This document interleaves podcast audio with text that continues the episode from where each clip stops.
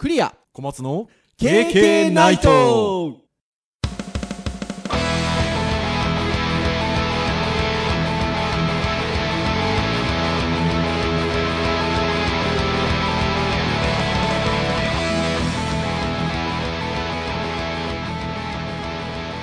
KK ナイト。は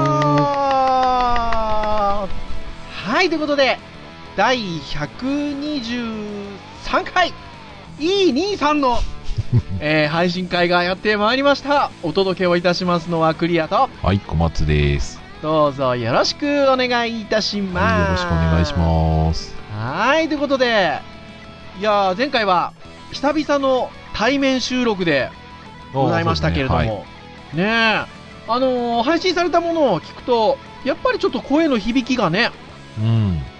少しあるのと、はい。あとは、まあ実際に目の前でお互い喋ってますから、なんか軽快でしたね。テンポ良かったですね。ですね。なので、実際には私ね、昨年の9月から、あのーまあ週に一度は東京に行ってたりはするので、テーマとかね、タイミングによっては、対面もありだなと思いましたよ。うん。まあ、そうですね。うん。はい。という話をしていることからもわかる通り、えー今日はいつもの通り遠隔収録とはい。いうことで、はい、収録をしております。はい。配信日が予定通り行くと、25日ですかね。ああ、そうですね。はい。そうですね。ははい。あと2日早ければね、配信日もいい兄さんだったんですけど、い。ああ、本当だ。ねえ、いやー、ですよ。はい、というところでございますが、はい。はい。まあ、いつものごとく遠隔で、えーよろしくお願いいたしますとはいいうところでございますが、今日はですね、ターンで言うと、ウェブの回でございますよ。はいはいはいはい。でね、年明け一発目のウェブのターンということで、何をね、話そうかなとうん。いうところでございますが、はい。昨年12月14日に、ウェブのお仕事をしてる人からすれば、まあちょっとした話題がはい。ありましたよと。そうですね。こういう振り方をすると、これを聞いていらっしゃるウェブに関係するお仕事をしている方は、人によっては、ふんふんっていう方もいれば、ん？みたいなね。うん。12月14日みたいなね。いやー、なかなかね、日付でピンとくる人少ないんじゃないね、かな。来ないかもしれないですよね。まあありまして、それが何かと問われたら、HTML5.2 が勧告されましたはい。はあっていう方もリスナーの皆さんの中にはいらっしゃるかもしれませんが、うん。えーまあ、ウェブを作るときに、えっと、必要になってくる言語、HTML という言語がございますが、バージョンがね、あるわけですよね。はい。で、えー W3C というワールドワイドウェブコンソーシアムという団体がありまして、えーそこが Web の標準化を、まあ、ひ基本的には進めておりまして、えーそこが、えー仕様が固まった段階で勧告、レコメンデーションという形で、えー勧告を出すとはい。いうことで、HTML5 自体は、えー2014年の10月でしたでしょうか。ああ、そうですね。ぐらいだったかな。えーに勧告され、10月28だったと記憶してますが、はい。うん勧告をされておりまして、続く HTML5.1 というバージョンが、一昨年だったでしょうか。はい。えっ、と、KK で喋ってるんですよね。そうですね。えっ、と、配信で言うと、第60回。2016年11月10日、えー HTML5.1 勧告されたってよ、というタイトルで、えっ、と、5.1に関して話しております。で、えー5.2が、えー先ほども申し上げた通り、えー昨年、で2017年の12月14日に勧告がされたということで、えーもうそれについて語ろうと。なので、その第60回配信の時と同じく、もう Web のわからない人は今回の配信は、置いていけぼっちゃいますよ。まあまあ言うてもね、ウェブの先生ですからね。ね。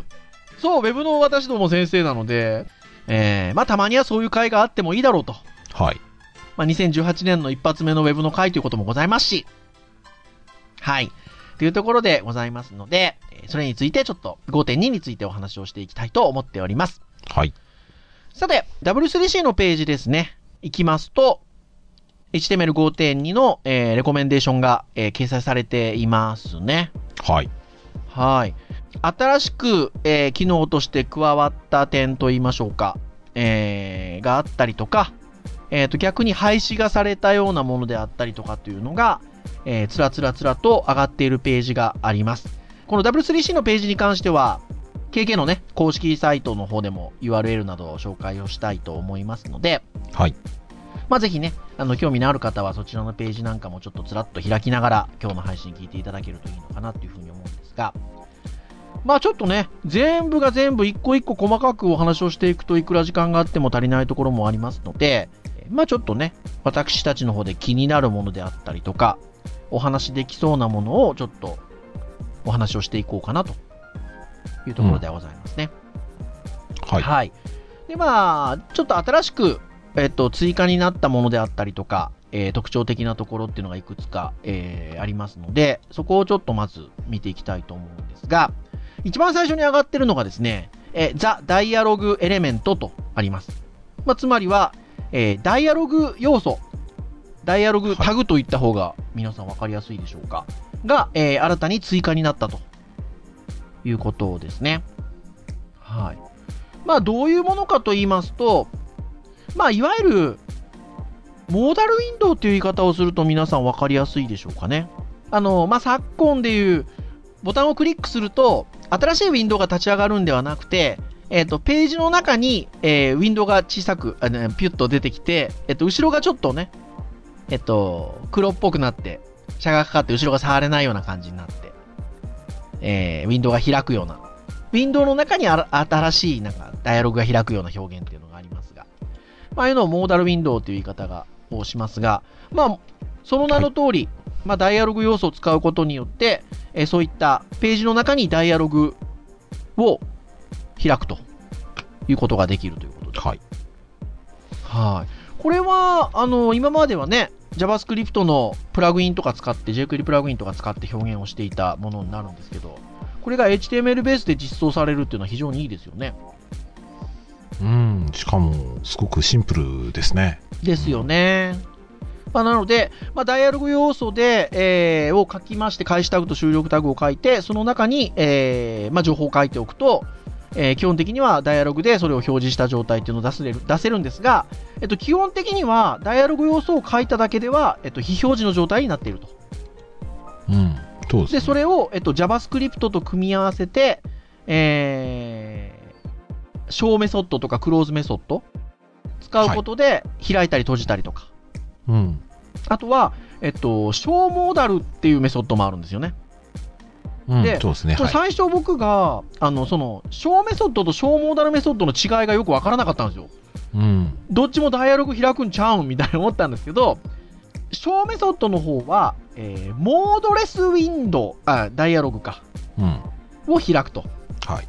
小モーダルの方はその名の通り、モーダルウィンドウを開くと。モーダルダイアログを開く。はいで、ひょっとしたら、ね、モーダルダイアログもちょっと、皆さん分かってるかどうか怪しいんですけど、モードレスダイアログっていうと、さらに分かんないんじゃないかなと思うんですけど、要は、えーモーダルウィンドウ、モーダルダイアログっていうのは、モーダルなので、えーそのダイアログが開いた時には、後ろの状態が触れないんですよね。そうですね。はい。いわゆるその開いてるもの、もうダイアログが、のモード、ね、モーダルなので、えっと、専用の今、触る状態になってるので、えーそれをまあ閉じるなりなんなりすることによって元の画面の方に戻るようなイメージ。はい。で、モードレスダイアログは、えーダイアログが開くんですけど、えっと、後ろも触れる。うん。まあ、そのダイアログだけの今、専任状態になってない状態。っていう違いはいはいはいはい。ですよね。うん。なので、まあそういう違いがあるんですが、まあただし、まあダイアログ要素っていうので簡単にそういうこう、えーモーダルダイアログが作れるようになって、それを、まあ割とシンプルな JavaScript のメソッドで、えー制御することができるとはい。いうことで。これはいいと思いますね。そうですね。ちょっと、えっ、と、うんサンプルになっってる参、まあなんか参考になったページを見ているとですうね、ん。まあダイアログ要素をもう作るだけで、あの、うん言ってしまえばもうその、まあセンターに配置するとかね、はい。えーまあその後ろを選択できなくするとか、うん。まあそういったものがまあもう最初からスタイルも用意されてるし、メソッドも用意されてるので、うん。まあいいなと。これ多分ね、えっ、と、ある程度はうん。JavaScript ともうスタイルシートできればできちゃう話なんだけど、いやー、できちゃいますね。まあ、非常に楽だなと。うん。で、ちょっとやってみて、おっと思ったのは、モーダルウィンドウの場合、うん。タブキーでね、あの、うん。後ろのリンクとかはね、フォーカスしなくなるので、はいはいはいはい。ちゃんとそのモーダルの役目は立ってるなと。うん。もう素晴らしいと。すごくわかりやすいかなと思いますね。で、うんまあ、新しく今回使用化されてるものなんですけど、まあ、今、ね、小松先生がちょっと触ってみるとっていうような言い方をしてましたが、まあ、基本的にはもうね、Chrome なんかでは全然動作してますね。そうですね、動いてますね。うん、動いてますね。だから、まあ、もうやっぱり先行して実装されているものも、まあ、今回ね、紹介するものの中ではあったりするのかなというふうに思いますが、はい。ダイアログ要素、まあ、非常に使用化されたものとしてはいいんじゃないかなというふうに思いますね。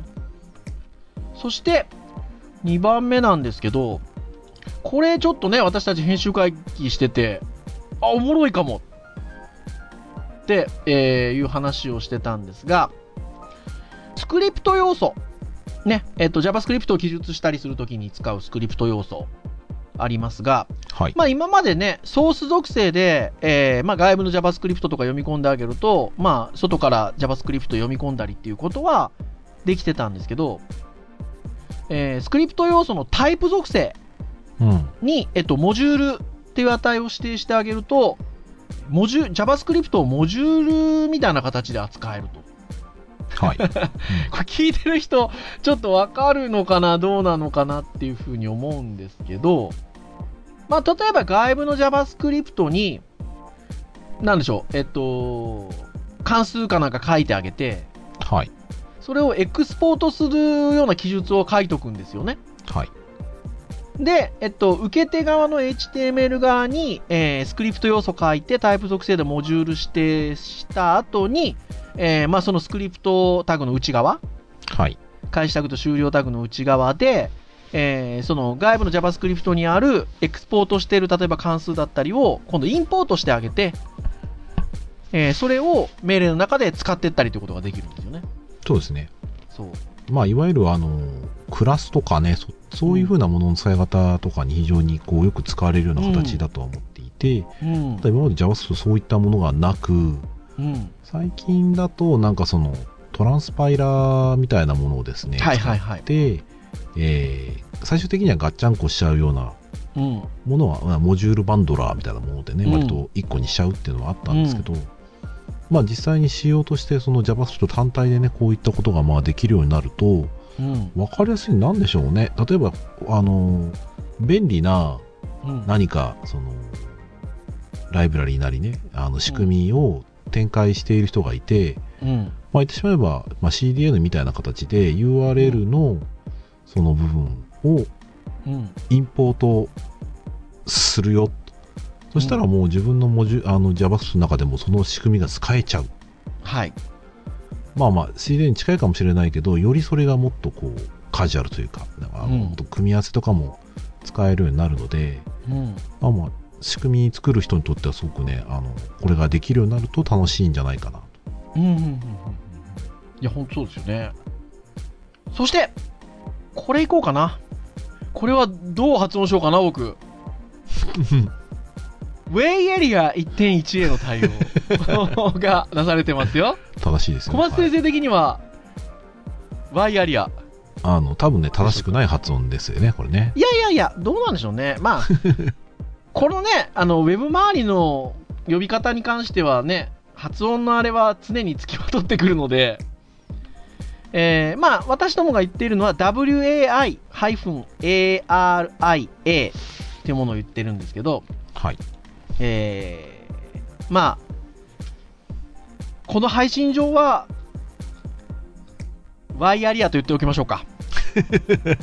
まあまあまあ、ね正しくはないですが、はい、呼びやすいところで言うと、アルファベット、あのローマ字と読みでしょうかね。ローマ字読みでちょっと一旦読んでおきたいと思いますけども、はい。えーワイヤリア1.1にアップデートがされたとえーいうのが新しく追加になってるんですけど、まあそもそもこのワイヤリアっていうのは何なのかっていうことなんですけど、はい。まあ属性の、あのー属性群っていう言い方をすればいいんでしょうか。えーアリアハイフン、ホニャララ属性っていうのがたくさんあるんですよね、今ね。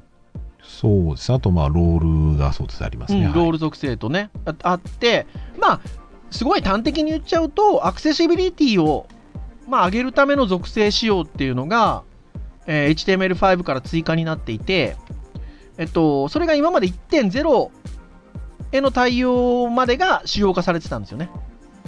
まあ、勧告されてるものとしてはそうですね。で、はいそれが今回の5.2の勧告で、えっと、1.1にアップデートされたとうん。いうことですよね。なので、まあ、はい。うん、小松先生、実際にこの、えっと、ワイヤリアのあの属性っていうのを使ったことってありますか、お仕事とかで。ああ、ありますね。JavaScript で、その、なん。ですかね、あの仕組みを作ったときに、うん。性的な HTML だけだと伝えきれないものとかがあったりするので、はい。何かをしました、何か変わりました。うん。その変わったことの情報を伝えるために、うん。まあその属性値を、えーつけてあげて、うんえー今この要素はこんな風になってますよっていうのをより具体的に伝えるための手段としてうん使ってました。そうですよね。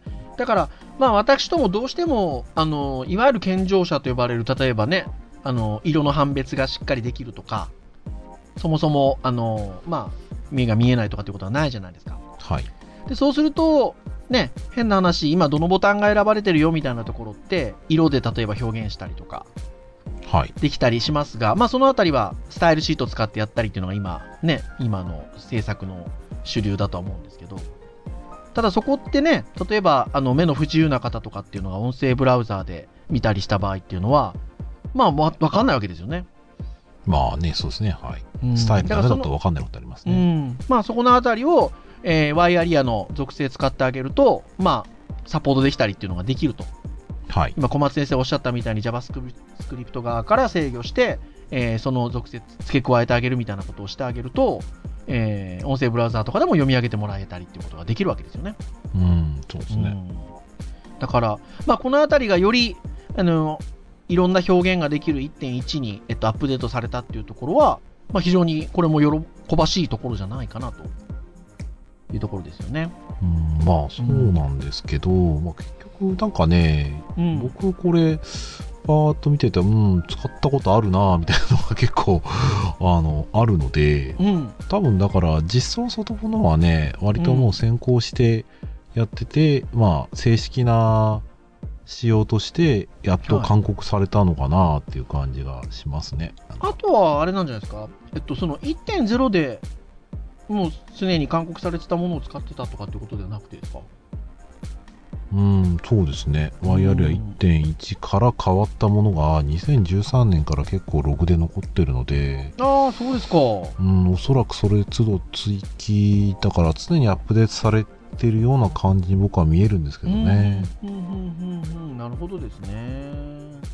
まあ、割とね、そのあたりはね、多分今日の配信のオチに、オチというか、まあ、なるのかなとは思うんですけど、やっぱ今ね、言うてももうやっぱ、ベンダーさん主導みたいなところがね。若干あるので、うんまあなんか、韓国の方が後追いになってるような面もなくはないかなっていううん状況はちょっとありりますよね。そうですね。結局、うんそういう標準化団体で、こうしたいとか、こうあるべきだっていう、べき論のね、うん議論は多分できると思うんですけど、うん。じゃあ実装するとなったら、どうするだったり、まあ、前やったやつだと、例えばメディアですよね。はい。えービデオのフォーマットって何標準化すんの？うんで、。各ベンダーさんが結局自分たちが標準にしたいものがバラバラで、バラバラでしたね。まあ、やっとなんかまあ、ね、結局、H264 とかね、そういったものにまあ割と寄っていきましたけど、うんうんうん。その時も W3C からしてみたら、やっぱその辺はね、指定しきれませんでしたからね、標準フォーマットはね。まあ他にも多分そういったところがあるんじゃないかなと。うんうんうんうん。まあいろいろなこう団体がございますので、団体で、はい。まあ、あの使用化してほしいものもあれば、うんうんまあ逆にね、あのブラウザの方でも先行して作っちゃうものとかも結構あると思うので、うんうんうんそうするとなかなか標準化団体だとなかなか時間かかって決められないけど、まあ割と規制事実化が進んでる感じはちょっとしますけどね。そうですね。う。うんん、確かにね。そして、まあ、いくつかまた、えっと、要素とか属性の追加が続いてるんですけど、まあ、聞いてる皆さんに分かりやすいところで言うと、えっと、iFrame 要素、iFrame タグ周りの要素とか属性値で追加になってるものがいくつかあるっぽいですね。例えば、えーアローペイメントリクエスト属性の追加みたいなのがあるんですけど、なんか流行りな感じがしますね。そう。これ、まあ、その名の、属性のその名前の通り、まあ、あの、ペイメントリクエスト API っていうのがあるようで、まあね、ブラウザーで共通の UI で支払いフローを実現できるみたいな感じの API があって、えーそれを、えっと、iFrame の要素内で、えーまあ、呼び出すかどうかっていうことが指定できると。いう属性のようですね。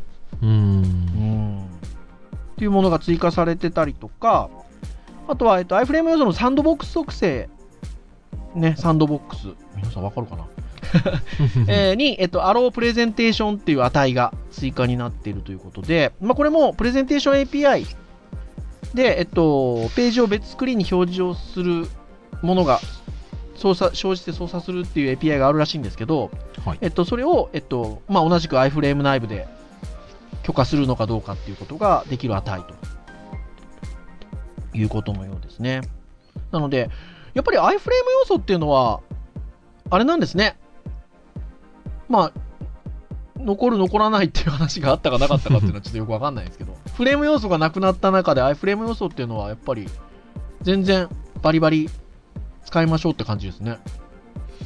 そうですね。まあ、うん、なんか仕組みとしてね、外部で作ったものをそこに表示するとか、うん。うん、いうのに関してはまだやっぱり使われてますね。ねえ。うん。っていうところかなっていうふうに思います。っていうところで、まあ、属性であったり、属性値、値だったりっていうのが追加になっているというところで、うん。非常に面白いなというところうんでしょうか。、割となんかね、今回あれですね、その辺のやつって、セキュアを意識した感じのものが結構増えてる感じしますね。多いです。ね。ちょっとね、あの、取り上げませんでしたけど、その前に W3C の方で、まあ、出てるのは、とリファラーのね、扱いとかはい。が、えっと、制御できるものが結構追加になってたりとかもしてるうん。というところでしょうかね。あとはね、えっと、リンク要素にナンス属性の追加だったりとか、はいこ。のあたりもスクリプトの実行を制御したりっていうところで使う属性が追加になってたりもしてますね。うん、そうですね。うんまあ、属性多いですね、今回ね。多いですね。あとはリンク要素と R、えっ、と、リンク要素の、あえっ、と、REL 属性に、えー、カノニカルカノニカル、えー、という値が追加になっているということで。このあたりはでも SEO 周りにちょっと、あの、お詳しい方は、ひょっとしたら、ああ、カノニカルね、って思ってるかもしれませんが、前はね、ページの内容が類似してるようなページってありますよね。で、そこに対して、えっと、検索エンジンからのページ評価が分散しないように、一つのページにまとめるような理解をさせるというためのものですね。が、えー REL 属性のカノニカルという値になるんですが、まあ、これも仕様化されたと。あと、ちょっと面白いところで言うと、えー、こんなのし仕様化されんのって思っちゃいましたけど、はい。リンク要素の RL 属性に同じく、はい。えー、Apple Touch アイコンっていう値が追加になったっていう。おー、はいはいはいはいはい、はい。Apple Touch アイコン。まあ、その名の通り、えー、まあ iPhone、iOS 使ってるときに、えー、ウェブのね、アドレス URL というかショートカットを置けるんですよね、ホーム画面にね。はい。ウェブクリップって言うんですけど、それのアイコンサイズの指定に使える属性値ということで。はい。こんなの、使用化されるんですね。ね、アップルのアイコンってね、なんか標準化しようという世界の中で、アップルっていうこう会社の名称がそのまま入ってくるっていうのは入ってくるっていうね。ななかなかですよ。かなか不思議ですね。アンドロイドはどうなるんだっていう話もありますけど。ねえ、アンドロイドなんかあるんですかね。うーん。いや、ちょっとこれはびっくりしたなと思います。そして、えー JavaScript 周りで言うと、ナビゲーターオブジェクトにいくつかメソッドが追加になってるということで。うん。ね。そうなんですけどね、これちょっと調べてみると、はい。実際のところ、実装がなんかもう取りやめられてるものとかがあったりあしあるみて、たいですよね。ブラウザ側であんまり実装してないみたいですよね。うん、なんかね、だから仕様の方で勧告されたけど、うん。なんかね、過去に実験的に使えたものすでにもう実装してないブラウザとかもあるので、うん。なかなかなかなかこの辺はどうして、どういう状況なんだって感じはしますね。ねえこれ、この後のね、廃止されたものにもつながってくる話かなっていうふうに思いますけど。うん。はい。まあ一応、あの、仕様としては、ナビゲーターオブジェクトに3つほどかな、これ。3つぐらいかな。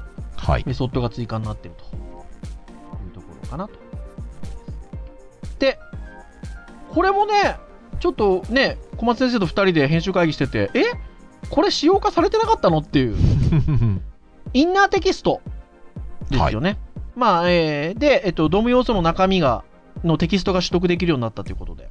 まあ、インナー HTML っていうのもありますけど、まあ JavaScript でね、あの、うんタグの要素の中身をどう取りましょうっていうか話で。っていう話ですよね。だから、インナー HTML で、えー指定してあげると、えータグごとね、要素ごと取ってくれるんですよね。まあまんま文字列で取れますね。うん。で、それに対して、インナーテキストを使うと、えーまあ、まさにテキストの情報だけを、えーうん。返してもらえるっていうはい。感じなんですが、これこれが新たに追加になったっていう書き方してるんですけど、はい。まあ、使ってますよね。うん、なんかね、使用化される前から、なんかだいぶ前から見てる気がするけど、みたいな感じしまします。けどね。っていうところでしょうかね。はい。まあ正式に、が。まあ一応ね、採用されたと。うん。というところあたりでしょうかね。まあね、他にもありますけど、まあまあうん細かいところなんで、はい。はい。というところでしょうか。そして、えー廃止されたものがいくつかあるので、えーそこもちょっと軽く見ておくと、えーまず、えっ、と、キージェン、キーゲンというものかな。えーそしてメニュー、あとはメニューアイテムの、えっと、それぞれこれ要素なんですけど、タグなんですけど、廃止になってます。で、えっと、この3つは5.1で使用化されてるんですよね。うん。で、えーまあ、5.2では廃止ということで、短命ですね、短命。短命ですけど、これね、あのいわゆるポップアップメニュー的なもの、サブメニューをね、ボタンで出すようなものとかっていうのが、HTML ベースで作れるっぽい感じの要素だったりね、メニューとかね、はいす。るんですよね。あとは、キーゲン、キージェンは、えっと、あれですよね、かな入力とか、半角英数入力とか、その辺のモードの設定ができるみたいな話でしたっけ？あー、どうなんちゃうかな、公開鍵かなんかの設定かなんかじゃなかったでしたっけ？あ、本当だ。えー、そうでした。そうでした。えー、私が今言おうとしたのは、この後に取り上げようというところでした。はい。そうでしたね。はい、なので、このあたりが5.1で使用化されたんですけど、廃止されてるっていうことで、これね、さっきの話とは近いんですよ。結局5.1で使用化されてるんですけど、ブラウザーがサポートしてないんですよね。どれもね。はい。そうそうそう。で、結局、廃止になったと。うん。それで言うと、こっちもちそれに近いのかな？えっと、インプット要素の、えーインプットモード属性っていうのと、ドロップゾーン属性っていうのがあるんですけど、はいえっ。と、これが廃止になってると。うん、で、このインプット要素のインプットモード属性がさっき私が言ったやつです。ああ、はいはいはい。ですよね。入力のモードの指定ができるんですよね、確かね。そうそう、数字とかね。うんまあ、いわゆる E メールとかね。まあ、なんうんか、パスワード的なもの言っているんでしょうね。設定できるんですけど、えっと、これが配信になってるなんかね、便利そうですけどね。と。便利そうですけどね。す。よく詳しく知らないんであれですけど。うん。で、もう一個の、えードロップゾーンもね、うん。その名の通り、ドロップゾーンなんで、ほら、よくありますよね、今ね。データアップロードしたりするときに、ある一定のところにこう、はいもう直接デスクトップからピュってドロップ、ドラッグドロップするような感じで、アップロードできたりとかってありますけど、あの辺の属性ですよね。うん、そうですねう。ーん。まあ、便利そうな気がするんですけど、まあ、他のものでなんかね、代用できちゃうんでしょうね。代用できちゃゃってずっとそれでやられてるからってことですよね。うん、結局だからこの属性が使われなかったっていう。ブラウザでね、うん、試しようがないですからね、我う々。ん、そうなんですよ。あんま実装されてないので。うん。っていうところで、まあ、廃止になっていると。あとは、小モーダルダイアログっていうメソッドが Windows オブジェクトの、えーあったらしいんですけど、えっと、これが廃止されたとはい。いうところで。まあ、それに代わるね、まあ、ダイアログ要素っていうのが使用化されたっていうのもありますが、これ厳密に言うとちょっと動きが違うんですよね。うん。これが Windows なオブジェクトの小モーダルだから、ウィンドウが立ち上がるんですよね、これね。はい。ウィンドウが立ち上がります。動きとしてはね。はい。ウィンドウオブジェクトが立ち上がりますね。はい。うん。で、これ、小松先生、割と実務で使われてたんでしょ？まあ、実務で僕が使ってたというか、僕の会社で管理のシステムで、そこにねうん、大体その情報を打ち込んだりするんですけど、うん。その時に、この、なんでしょう、まあ、そのブラウザ用のソフトウェアが使っているベソットにこれがありまして、うん、うん、うん、うん。でこれね、もう実際に今の Firefox とか、えー Chrome とかは、うんもう配信しちゃってるんですよ、すでに。はいはい、すでにね。だから、i は動くんでしょ？I はね、確かバージョンによっては動くはずなので、はいはいはいはで、なので、僕らはなんか気がついたら、あれ？使えなくなってるよみたいな。ブラウザのバージョンが上がって配信になりましたみたいな。うん。そう、どないすんのって話で、まあ一応、古いね、あの、スタンダーローンのものをですね、探して、まあまあまあ、セキュア的にあんまり好ましくないから、それ以外には使わないですけど、はいはい。そう、なんかね、非常に懐かしいというか、こう、レガシーな メソッドがありまして、うんそれがね、一応は、使用上からも削除されると。い。なるほどですね。まあでも、追加もそうですし、廃止もそうなんですけど、まあ実際にこう、実務レベルで見たときに使うであろうものが追加になって、まああまり使われてないものが廃止になってるってシンプルに考えるとそうなんでしょうけど、うん。うん。まあ割とね、廃止のものに関しては、まあこの小モーダルダイアログはあれかもしれないですけど、あの、要素とか属性の廃止に関しては割と判断が早いですね。ね、なんかうん、代替手段があるのか、まあ、他のやり方でできるのかどうかっていうところもあるんでしょうけどねところでしょう。かね。ところかと思います。はい。まあ、プラグイン API の廃止があったりとかもしますが、はい。で、まあ、HTML リビングスタンダードですね。まあ、ウェブの標準化って W3C が勧告を出している状況があるんですけど、やっぱり今の状況で言うと、FATWG っていう団体があるんですよね。はい。で、この団体も HTML5 の仕様の策定っていうのを基本的には行っていて、まあ、そちら側の、えーいわゆる仕様策定しているものを HTML リビングスタンダードっていう呼び方を、まあ、してると。この FATWG の策定だったりとか、ブラウザの実装の方が、まあ、要は今先行してるんですよね。先ほどからもうちょっとちょいちょい私たち喋ってますけど。だから、どっちかっていうと WC、3C が後追いしてるような状況があるのが現状なのかなっていうところですよね。そうですね。多分実際はね、話し合ってるところもあると思うんですけど、うん。うん、ただ我々からしてみたら5.2出たってなんだってそんな新しいものが便利なものが使えるのかみたいなねうん。かと思いきや割ともうすでに実装されていたりてんじゃんみたいな、そうそう。もしくはすでにもうねみたいな。仕様化されてるのに使えてないとかね割とありますからねいや、ほんとそういうところですね。なので、まあ、良くも悪くも、もうベンダー主導になってきてるのかなと。まあまあだいぶ前からまあ多分そんな感じなんでしょうね。こうん。の仕様作る時もそうですからね。というところも、まあ、ありますので、まあ、WattWG については割とね、あのベンダーがもともと作ってるような団体だったりもあるのするところもあるので、まあ、そういうふうにちょっと先行している方を見ていくっていうのが割と流れになってきてるのかどうなのかっていうところもありますね。うーんまあそうですね多分先行してるんだと思いますあのそうですよね多分いろいろな企業の絡みもあると思うんではい。なので、まあ、WattWG のその仕様だったりとか、あとはまあ各ブラウザーベンダーの、えっと、仕様のページなんかもありますから、そういうところを見ていくような感じにもなってくるのかなっていうところですよね。うんそうですね、うんかなというところでございます。はいはい。いいお時間ですよ。